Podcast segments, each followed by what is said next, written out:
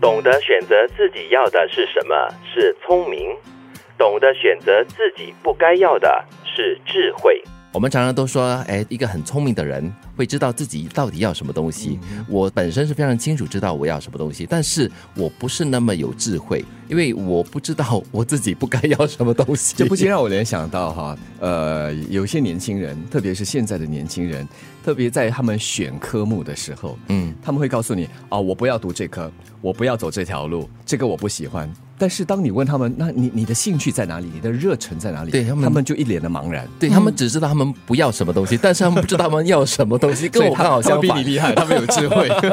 我觉得现在的人不懂自己要什么是情有可原的，嗯，因为想要的太多了。再不然就是现在选择太多了，就是他们只懂得到目前为止现阶段是筛选掉他们不要的东西，真正要些什么，或许还在寻觅。他不一定可以筛选得到，你知道吗？就是说，因为太多了，他想要的太多了，你就觉得说，哎，这个也很好。那个也不错，嗯，这个我可能用得到，所以你就发现呢，你的那个购物的欲望问题很严重。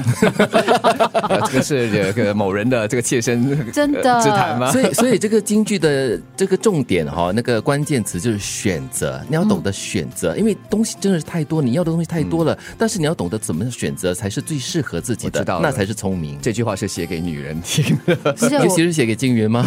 我那天 那天在户外碰到了一位大哥。嗯，年纪很大，他就说人生很简单，人生真的很简单，就是吃饭、工作和睡觉。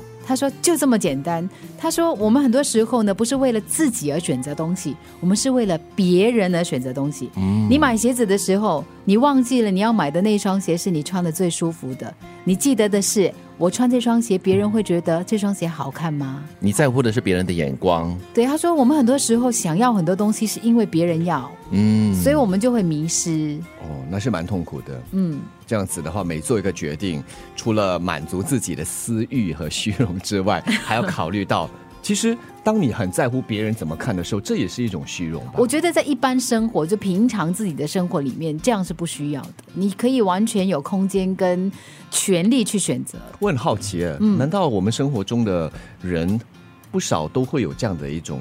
呃，做决定的考量嘛，就是别人怎么看，别人怎么想，我觉得会，会也会。对你买一样东西，你可能会觉得说，哎，我邻居会不会觉得我买这个东西很好？可能也不呃，也不只是别人怎么看，也会考虑到，就是你会怎么样影响到别人的生活。嗯，对。比方，比如说你的亲戚啊、朋友啊，你做某一些决定的时候，比如说你要转换工作，你会考虑到就是家庭的经济能力啦、情况会有所改变吗？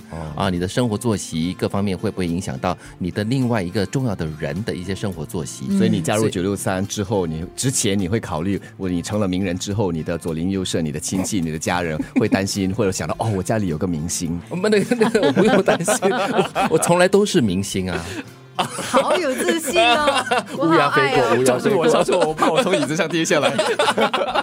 懂得选择自己要的是什么是聪明，懂得选择自己不该要的是智慧。